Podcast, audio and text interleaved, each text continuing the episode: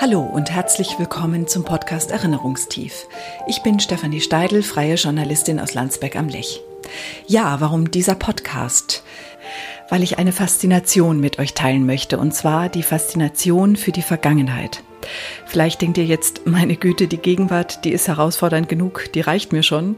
Aber der Blick zurück, der ist wirklich faszinierend, weil man nämlich dabei entdecken kann, dass die Vergangenheit keine tote Sache ist, sondern etwas sehr Lebendiges. So viele Menschen, Dinge und Ideen waren ja schon vor uns da und haben ihre Spuren hinterlassen und die prägen uns heute immer noch und sind in unserem Leben wirksam. Wenn ich zum Beispiel frische Waffeln rieche, dann katapultiert mich meine Erinnerung sofort zurück an den Küchentisch meiner Oma, obwohl meine Oma schon lange verstorben ist. Oder wenn ich in einer alten Kirche bin. Ich finde, in solch alten Gemäuern ist die Tiefe der Zeit ganz besonders stark zu spüren. Vielleicht geht euch das ähnlich. Und ich staune immer wieder darüber, wie weit unser Verbundensein zurückreicht, nämlich bis in die Zeit des Neandertalers. Die Wissenschaft hat ja erst kürzlich herausgefunden, dass wir in unserem Erbgut sogar Gene des Neandertalers mit uns herumtragen. Unglaublich, oder? Mit Erinnerungstief möchte ich euch dazu einladen, nach ganz unterschiedlichen Spuren dieses Vergangenen in unserer Gegenwart zu suchen. Und dabei begleiten uns Fachmenschen aus unterschiedlichen Gebieten, zum Beispiel aus der Archäologie, aus der Biografiearbeit, aus dem Körpergedächtnis und der Ahnenforschung. Ach ja, genau. Und ein Experte für Schuhplatteln ist auch dabei. Und was es mit dem Wort Erinnerungstief auf sich hat, das verrate ich später. In dieser ersten Folge heute geht es um Archäologie. Das ist ja eine Wissenschaft, die ganz viele Menschen fasziniert. Mich übrigens auch. Und ich kann mich noch gut erinnern, wenn ich als Kind mit meinen Eltern Urlaub am Mittelmeer gemacht habe, wie ich ganz gebannt den Archäologen bei ihrer Arbeit zugeschaut habe mit Schaufel und Pinsel. Und wie ich es dann aber später im Museum fast noch interessanter fand, nämlich zu sehen, wie sich aus so wenigen Spuren, die sich im Boden erhalten haben, vergangenes Leben rekonstruieren lässt. Ja, und diese Spuren im Boden, die haben sich natürlich nicht nur in Ägypten, in Griechenland oder Italien erhalten, sondern auch bei uns direkt vor unserer eigenen Haustür. Es ist nur ein bisschen schade, dass wir oft so achtlos darüber hinweglaufen, weil wir einfach nicht wissen, was alles so im Boden versteckt ist. Um mehr darüber zu erfahren, also über die Archäologie vor unserer Haustür, fahre ich nach Erding. Das ist eine Stadt nordöstlich von München. Mit der S-Bahn brauche ich vom Münchner Hauptbahnhof aus ungefähr eine gute Dreiviertelstunde bis dorthin. Erding ist für zwei Sachen so richtig berühmt, nämlich für das Erdinger Weißbier und ähm, für die größte Therme der Welt. Aber ja, ich will weder Bier trinken noch baden, sondern ins Museum gehen. Und auch das Erdinger Museum wartet mit einem Superlativ auf. Es ist nämlich eines der ältesten Museen in Bayern. Es ist über 160 Jahre alt. Und es ist ein Museum, das alles sammelt, was so mit Stadt und Region Erding etwas zu tun hat. Ich habe mal geschaut auf Google in den Rezensionen, da hat jemand geschrieben, wunderschönes und modernes Museum, in dem es sehr viele verschiedene Themengebiete zu sehen gibt. Definitiv ein Besuch wert. Mich interessiert besonders die Archäologieabteilung und um mehr darüber zu erfahren, treffe ich mich gleich mit Harald Krause. Er ist der Leiter des Museums und Archäologe. Hallo, Herr Krause, grüße Sie. Ja, freut mich sehr, Frau Streidel. Hallo, willkommen im Museum Erding. Vielen Dank. Ja, ich bin gerade von der S-Bahn hier in Erding hergelaufen. Das dauert ja nicht lang, nur ein paar Minuten. Ähm, bin ich da eventuell schon über Bodendenkmäler, über Archäologisches im Boden gelaufen, über Geschichte, die im Boden steckt, ohne dass ich es gemerkt habe? Ja, das kann gut sein. Allerdings haben im Bereich des Bahnhofs Erding leider bisher keine archäologischen Ausgrabungen stattgefunden. Aber gar nicht weit, 100 Meter liegt ein Friedhof aus der Zeit um 700 nach Christus. Also gar nicht weit ist die Archäologie entfernt. Wissen das die Menschen, die hier wohnen, was sie so alles unter ihren Füßen haben? Wenn Sie ins Museum kommen und sich informieren, wissen Sie darüber sicher mehr, aber ähm, die Öffentlichkeit hat durchaus ähm, starkes Interesse, mehr zu wissen über das, was da mal war, was in diesen Zeitkapseln, die im Boden liegen, versteckt ist und ähm, sind sehr neugierig. Erleben Sie das manchmal, dass Menschen überrascht sind, dass es Archäologie hier tatsächlich vor ihrer eigenen Haustür unter ihren eigenen Füßen gibt in Erding? Manchmal ist untertrieben, sehr oft sogar. Das ist tatsächlich ein, ein Faktum, dass die Besucherinnen und Besucher, auch Schülerinnen und Schüler fragen, was bei uns auch? Man sieht ja gar nichts. Wo sind denn die Ruinen im Stadtpark? Ja, die gibt es hier nicht. Ähm, aber die Faszination ist da und das freut uns natürlich sehr. Sie haben gerade schon Faszination gesagt. In einem Interview haben Sie mal erzählt, dass Archäologie Ihre Leidenschaft sei. Ähm, was fasziniert Sie denn persönlich daran? Als Junge, als 10-, 11-Jähriger bin ich über die Felder gelaufen, habe ähm, Keramik aufgesammelt und wollte mehr wissen, wie alt die ist. Bin in die Staatssammlung nach München, habe sie in Vitrinen verglichen. Also war da sehr, sehr neugierig und habe versucht, vielleicht mich selbst zu finden. Ich weiß es nicht, aber ähm, diese Faszination hat mich sehr früh gefangen und bis heute in meinem Beruf ähm, begleitet. Ähm, wo kommt sowas her, dass ein Neunjähriger über die Felder läuft? Der Heimat- und Sachkundeunterricht, glaube ich, ganz wichtig in der Grundschule. Diese, die Lehrkräfte, die tatsächlich bemüht waren, uns Kinder, uns Heranwachsende mit ihrer ähm, sich umgebenden, uns umgebenden Heimat vertraut zu machen und auch aufzuzeigen, dass es mehr gibt als Supermärkte, Fußballplätze und Diskotheken. Also dass da noch mehr an, an Informationen in der eigenen Region versteckt liegt, die man entdecken kann. Also dieses Entdecken und dieses Finden und Berühren und Anfassen, das ist durchaus sicherlich ähm, maßgeblich ein Grund gewesen werden. Sie haben jetzt gerade schon das Stichwort genannt, Museum, ins Museum gehen. Wir treffen uns ja hier im Museum in Erding, Harald Krause. Und das ist ja ein Ort des Sammelns, Bewahrens und Forschens, wenn man nach der Beschreibung auf Ihrer Internetseite geht. Ähm, können Sie noch was erzählen dazu? Was ist das für ein Museum? Was erwartet die Besucherinnen und Besucher hier? Ja, sehr gerne. Wir sind ein klassisches städtisches ähm, Museum, das, wir sind sehr, sehr alt, 167 Jahre, ähm, ein Museum, das prinzipiell alles sammelt, was mit Stadt Erding und Region etwas zu tun hat. Und da bin ich in große Fußstapfen getreten, all meiner Vorgänger hier im Haus, eine ganz, ganz große Sammlung, die in vielen Abteilungen auch gezeigt wird, Stadtgeschichte, Handwerk, Kunst und so weiter, aber auch die Archäologie. Ähm, all das wird hier gesammelt, wir verwalten das, wir dokumentieren die Objekte, wir müssen sie für die Zukunft haltbar machen, teilweise restaurieren. Ähm, sie müssen in den Kontext gestellt werden, sie brauchen eine Geschichte, sie müssen ähm, ja, sie müssen lebendig werden für die Besucher, insofern, dass sie nicht nur stumm in der Vitrine liegen, sondern dass sie ja eine, wie schon gesagt, eine Botschaft haben, die wir gerne ähm, den Besuchern mitgeben würden. Und welchen Stellenwert nimmt die Archäologie in Ihrem Museum ein? Die Archäologie ist ähm, in der öffentlichen Wahrnehmung sehr groß, was uns sehr freut und mich als Archäologe sowieso. Das ist faszinierend. Die größte Nachfrage tatsächlich seitens Schulen, aber auch ähm, gebuchten Führungen besteht ähm, für die Archäologie gleich nach der Stadtgeschichte.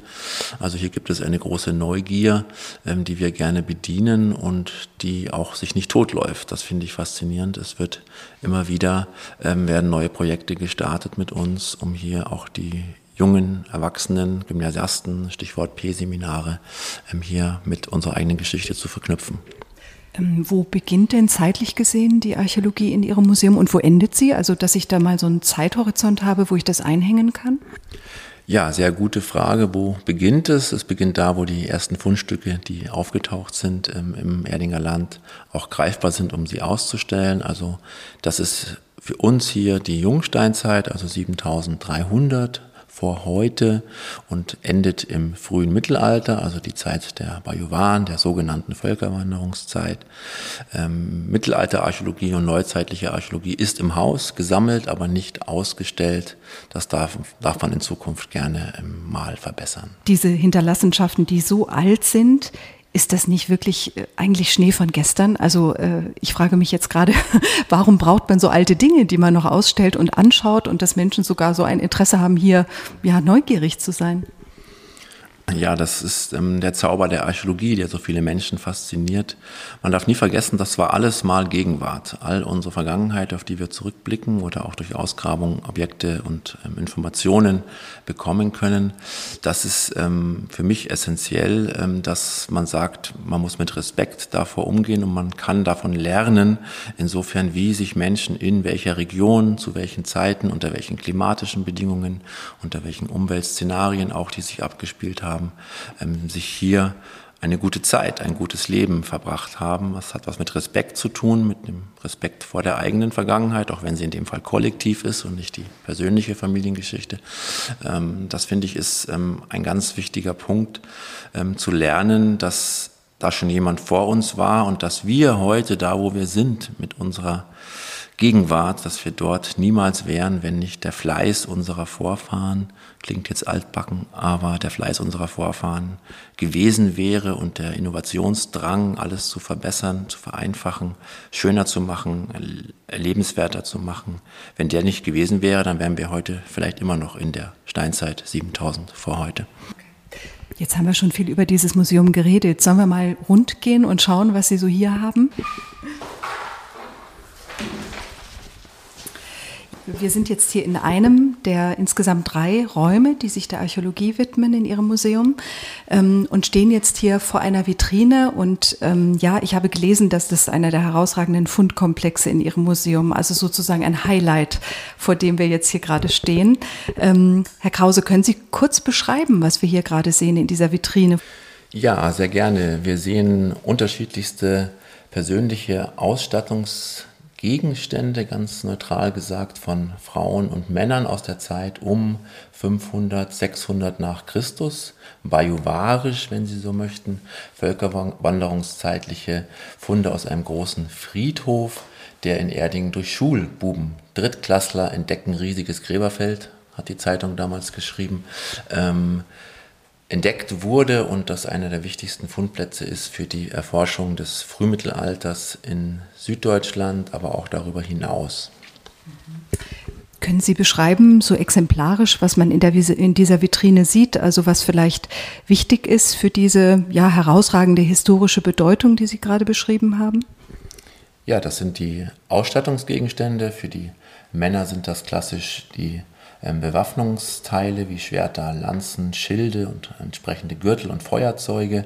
Die Frauen, die auch hier im Proports dargestellt sind, sind entsprechend ähm, reich geschmückt, je nachdem, aus welcher Region sie einst stammten, bevor sie nach Erding kamen, ähm, zeigen das diese Trachtbestandteile aus Gold, Silber, wir haben hier viel Eisen, es ist Sil Glas ähm, hier, also ganz spannende, auch kunsthandwerklich gefertigte und ähm, schmiedehandwerklich gefertigte ähm, Kostbarkeiten, die hier, nachdem sie intensiv restauriert wurden und ordentlich aufbewahrt wurden, hier ausgestellt werden können. Mhm. Sie haben gerade gesagt Gräberfeld. Wie viele Gräber waren das, die man da gefunden hat? Der Friedhof selbst um die 2400 Gräber ausgegraben sind 1100 ganz, ganz viele beim Straßenbau unbeobachtet zerstört. Wo sind die anderen Funde alle ausgestellt, wenn es so viele Gräber waren? Ja, richtig. Hier ist man auf die großen ähm, staatlichen Sammlungen angewiesen, hier aus der Archäologischen Staatssammlung München, die alle Funde aus diesem Fundplatz ähm, verwaltet. Haben wir ähm, ein paar Leihgaben, die wir hier ausstellen dürfen. Die restlichen Funde sind ähm, in der Archäologischen Staatssammlung in München. Mhm. Sie haben gerade noch ein Stichwort genannt, und zwar Bajuwaren. Das klingt ja sehr nach Bayern. Das ist so eine kleine Wortähnlichkeit. Hat das wirklich was miteinander zu tun? Die Namensähnlichkeit geht ja auf eine schriftliche Quelle zurück, die uns dann erstmals um 520 ähm, entgegentritt, dass die Bajuwaren zwischen Lech und Inn beheimatet sind.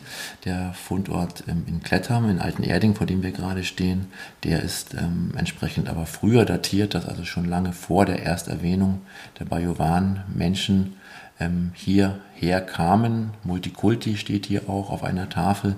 Ein bunt gemischtes, ein bunt gemischter Bevölkerungskomplex, der sich hier gebildet hat und vermischt hat. Die Bajovan als solche sind kein einheitlicher Stamm, der geschlossen eingewandert ist, ähm, sondern das ist tatsächlich der bunte Mix, so wie wir ihn heute auch am Marienplatz in München erleben, wenn wir aus der S-Bahn aussteigen. Also die Bayern sind in Wirklichkeit ein ganz buntes Völkchen und ähm, ja, nicht so ganz ähm, abgeschlossen, wie sie sich vielleicht auch manchmal gerne sehen. Das ist ähm, auch zu diskutieren, das ist die Wahrnehmung von heute.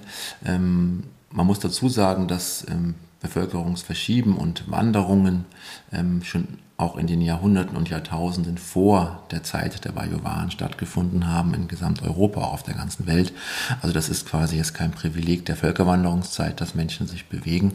Das ist ähm, ein glaube ich, biologischer Aspekt, ähm, dass man immer dorthin geht, wo man meint, dass es einem besser geht und die genetische Durchmischung ähm, ist auch ein Faktum des Arterhalts, den wir, glaube ich, alle in uns tragen und ähm, da auch entsprechend ähm, aktiv werden müssen und so auch nur erfolgreich sein können. Gehen wir doch mal weiter.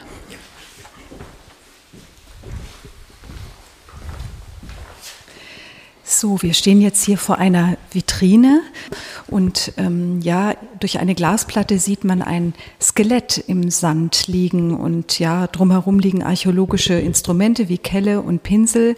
Ähm, was hat es damit auf sich, Herr Krause?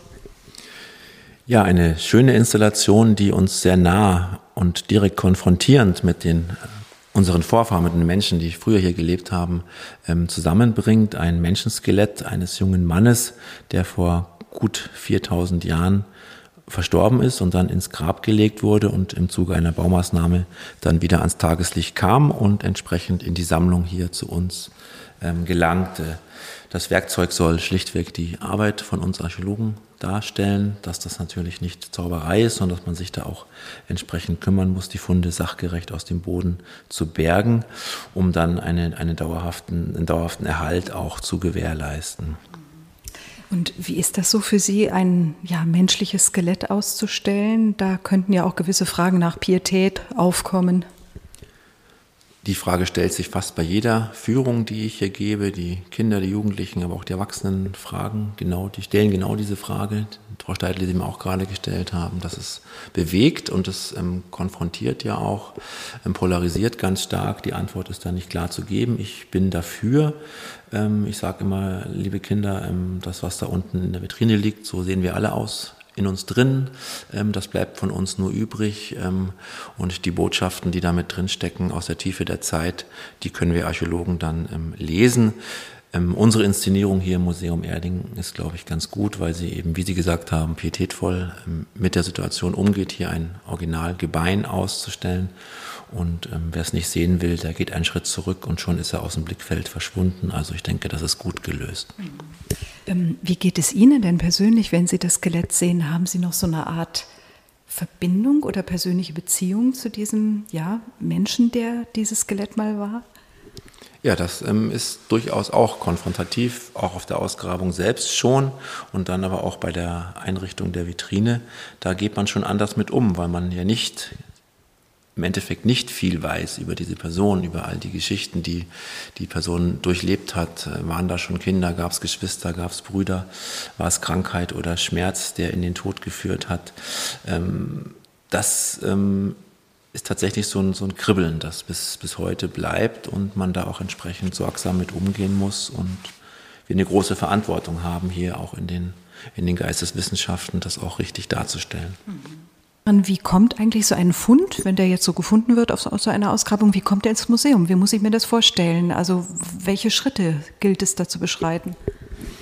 Ja, wenn die Ausgrabung draußen im Gelände fertig ist, möglichst schnell, damit die Neubauten auch schnell errichtet werden können, dann beginnt die eigentliche Arbeit. Die Feldarbeit ist zu Ende und die Objekte werden gesichtet, teilweise geröntgt, wenn sie aus ähm, Buntmetall sind, Eisen zum Beispiel, dann werden sie ähm, konservatorisch erst versorgt, werden teilweise, wenn finanzielle Mittel da sind, restauriert, um sie vitrinentauglich zu machen und um sie dauerhaft zu erhalten.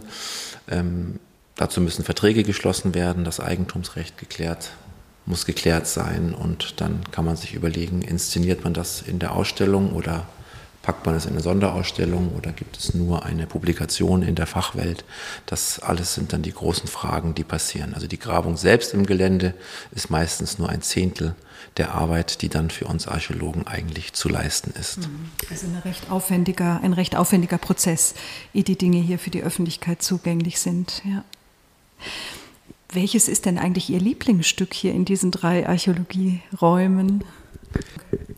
Ja, mein Lieblingsstück ist eine unscheinbare Keramikscherbe, die der älteste Topf im Landkreis Erding, wenn Sie wollen. Das ist aus der Zeit der ähm, Linearbandkeramik, als die ersten Ackerbauern hier den Wald, der hier nach der Eiszeit entstanden war, ist begonnen haben zu roden, um erste Siedlungen zu errichten.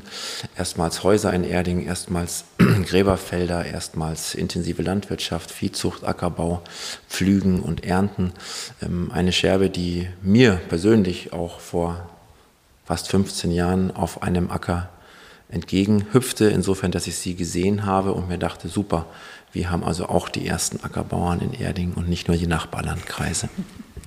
Ist das der Grund, warum das Ihr Lieblingsstück ist? So ein bisschen Konkurrenz zum Nachbarlandkreis? Nicht Konkurrenz, sondern ein weiteres Puzzleteil, um auch zu erklären, ja, Erding hat die Pflugschar im Wappen, die Stadt Erding, ähm, der, die intensive Landwirtschaft, die fruchtbaren Böden, der Erdinger Gäu, der so fruchtbar ist wie der Gäuboden in Niederbayern, ähm, hätte mich sehr gewundert, wenn wir nicht hier auch schon die ersten Ackerbauern in der Region nachweisen könnten. Und das war so eine kleine Sternstunde, weil alle all die Literatur, all die Wissenschaftler davor gesagt haben, in Erding gibt es das nicht. Und dann habe ich gesagt, nee, schaut her. Und mittlerweile ist die Siedlung auch ausgegraben. Also die Häuser waren auch tatsächlich da. Ähm, also das hat ganz wunderbar in mein Erdinger Weltbild gepasst. Ähm, wissen Sie da irgendwas über die Menschen, die da dahinter gesteckt haben? Also kann man da Aussagen über die treffen? Wie haben die gelebt? Ähm, wie alt sind die geworden? Wovon haben die sich ernährt? Auch eine ganz spannende Zeit der, der Menschheitsgeschichte, als die Menschen sesshaft wurden und dem Essen nicht mehr hinterhergelaufen sind. Der Impuls kam ja, da muss man ein bisschen ausholen aus dem vorderen Orient, Orient ähm, Euphrat und Tigris, fruchtbare Halbmond, sagen wir Iran, Irak, Anatolien, sind die Menschen vor knapp 10.000 Jahren auf die Idee gekommen, sesshaft zu werden und Häuser zu bauen, ähm, Getreide auf den Feldern ähm, anzubauen, die Tiere zu züchten, in Pferche zu sperren und entsprechend ähm, so zu modifizieren durch Zucht, dass sie gut Milch bringen, gute Fleischlieferanten sind, gute Zug- und Tragetiere sind. All das war ähm, damals der Impuls und diese Welle der ähm, Innovation ist dann auch über Mitteleuropa geschwappt und kam dann nach Jahrtausenden bei uns an. Das sind echte Pioniere, die hier quasi die Welt auf den Kopf gestellt haben, die damalige Welt. Was mache ich denn eigentlich, wenn ich jetzt eine Scherbe finden würde auf dem Acker oder auf dem Feldweg? Bringe ich die dann direkt zu Ihnen oder was äh, passiert damit am besten? Ist nicht der falsche Weg zu uns, ganz richtig. Es gibt viele Ansprechpartner. Ähm, man kann sich im Internet mal kurz schlau machen, wenn da eine Verzierung drauf ist, mal kurz googeln, das geht ja immer. Aber am besten tatsächlich in eine Sammlung gehen, sei es zu uns ins Museum Erding, ins Landesdenkmalamt oder in die Archäologische Staatssammlung andere Museen, die es ja vielerorts in Bayern gibt. Um sich hier ähm, eine Expertise zu holen, ist das ein wichtiger Fund, ein weiteres Puzzlestück ähm, unserer gemeinsamen Geschichte oder ist es vielleicht doch nur eine Mineralwasserflasche aus den 1990er Jahren? Aber einfach behalten sollte ich es vielleicht dann eher nicht, oder? vorlegen, ähm, die Wissenschaftler angucken lassen und die werden dann schon sagen, ob es relevant ist, das Fundstück in eine Sammlung zu überführen, also zu schenken ja meistens, oder ähm, ob man es behalten kann. Aber am besten ist natürlich, wenn es um den dauerhaften Erhalt geht von Kulturgut, von dem sprechen wir ja hier, ähm, das in eine Sammlung zu überführen. Ähm, Sie beschäftigen sich ja schon ganz lang mit Vergangenheit, Herr Krause. Sie haben gesagt, seit dem neunten Lebensjahr. ähm, macht das was mit einem? Oder ja, würden Sie sagen, das äh, hat Ihren Blick vielleicht auch auf die Gegenwart verändert? Auf jeden Fall. Also die Faszination war da, ist da und ähm, das hat einen vielleicht tief philosophischen Anspruch, den wir alle in uns tragen, die Frage, wer bin ich, wo komme ich her und, und wo gehe ich hin? Und ähm, das ist, glaube ich, eine der Urfragen, die sich jeder Mensch auch schon damals von all den Zeiten, von denen wir gerade gesprochen haben, auch sich schon gestellt haben, weil, wie gesagt, war ja alles mal Gegenwart.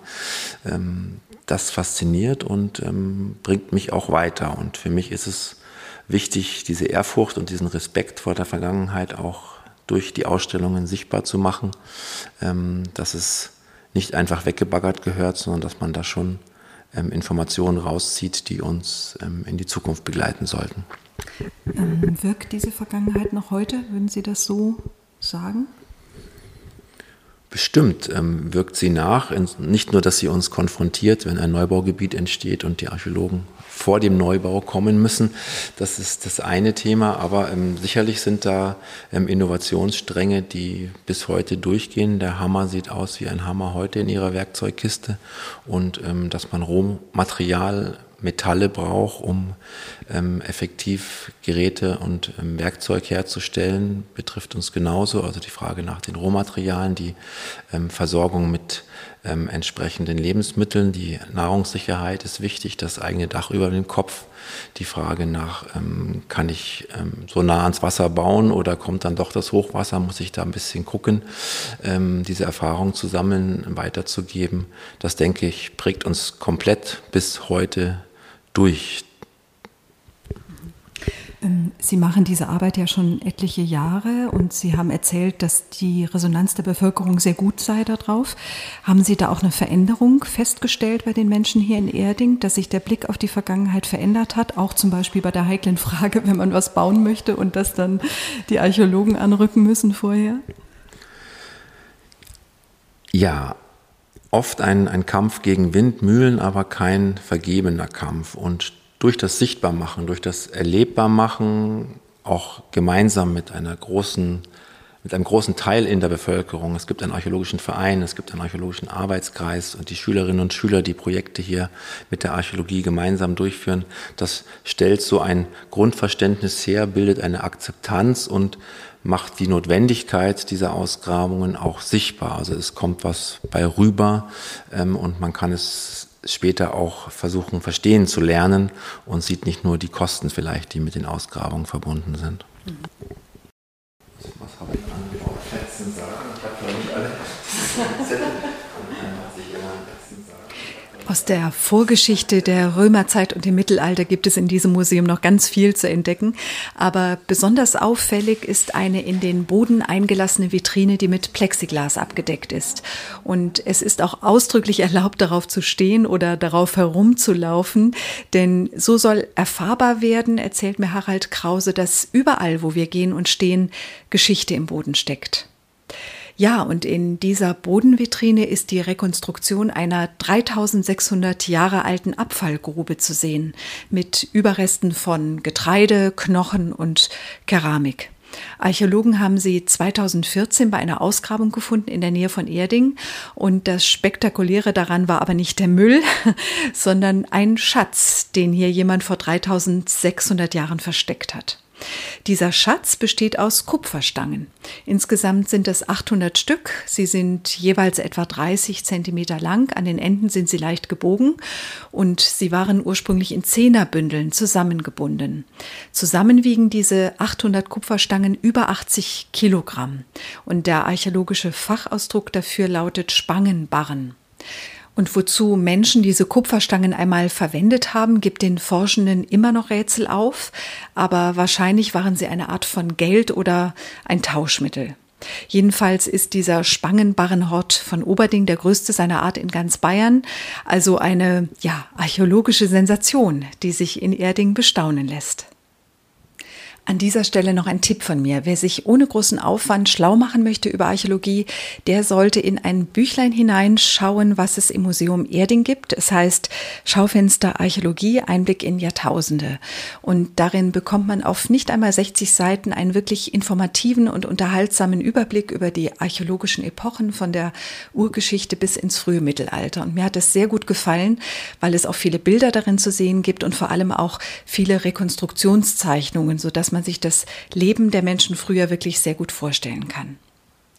Ja, nach unserem Gespräch zeigt mir Harald Krause noch die anderen Räume des Museums und dort gibt es viel zu erfahren über die Geschichte der Stadt, über den Alltag der Menschen dort gestern und heute, über Religion, über Kunst und über Handwerk. Und obwohl ich ja nicht aus Erding komme, finde ich das total spannend, weil es kein langweiliges Vitrine an Vitrine ist, sondern alles ist sehr fein, sehr ideenreich und liebevoll inszeniert. Es gibt ganz viele Originalfunde zu sehen, Modelle zum Anfassen, sehr überraschende Installationen und einiges ist auch multimedial aufbereitet. Für alle Sinne ist etwas geboten und mich hat da besonders fasziniert ein Soundstudio, in dem Glocken hängen, die man auch zum Klingen bringen kann und das nimmt Bezug auf das Handwerk der Glockengießerei, was es auch einmal gab in Erding ein wirklich sehr sehenswertes Museum und ein Ausflug dorthin lohnt sich unbedingt. Die Infos zu Öffnungszeiten und Eintrittspreisen finden sich unter museum-erding.de. Ja, und in der nächsten Folge von Erinnerungstief geht es um das Körpergedächtnis. Das ist ein hochinteressantes Thema, zu dem die Wissenschaft in den letzten Jahren viel herausgefunden hat. Expertin dafür ist die Münchner Ärztin Dr. Ellen Fischer. Mit ihr spreche ich darüber, wie unser Körper Erinnerungen speichert, wie das überhaupt funktioniert, woran wir das merken können und wie wir damit umgehen können. Wenn ihr Anmerkungen, Lob und Kritik zu dieser ersten Folge habt, dann freue ich mich sehr über eure Mails. Schreibt mir bitte an kontakt.stefanie-steidel.de. Und jetzt kommt noch die versprochene Info zum Wort Erinnerungstief. Ich habe es mir geborgt von Alfred Kerr. Das war ein Theaterkritiker und Schriftsteller. Der ist in den 80er Jahren des 19. Jahrhunderts nach Berlin gekommen und war völlig hingerissen von der Lebenslust, dem bunten Treiben und der Energie dieser Stadt. Und über dieses Berlin schreibt er in seinem Berliner Tagebuch von 1898 Folgendes. In dieser fantastischen Welt tönen Saiteninstrumente, Sterne flimmern, man freut sich der Magie des Daseins, preist gesangvoll die erinnerungstiefen Wunder der Erde und möchte 115 Jahre alt werden. In diesem Sinne macht's gut und bis zum nächsten Mal.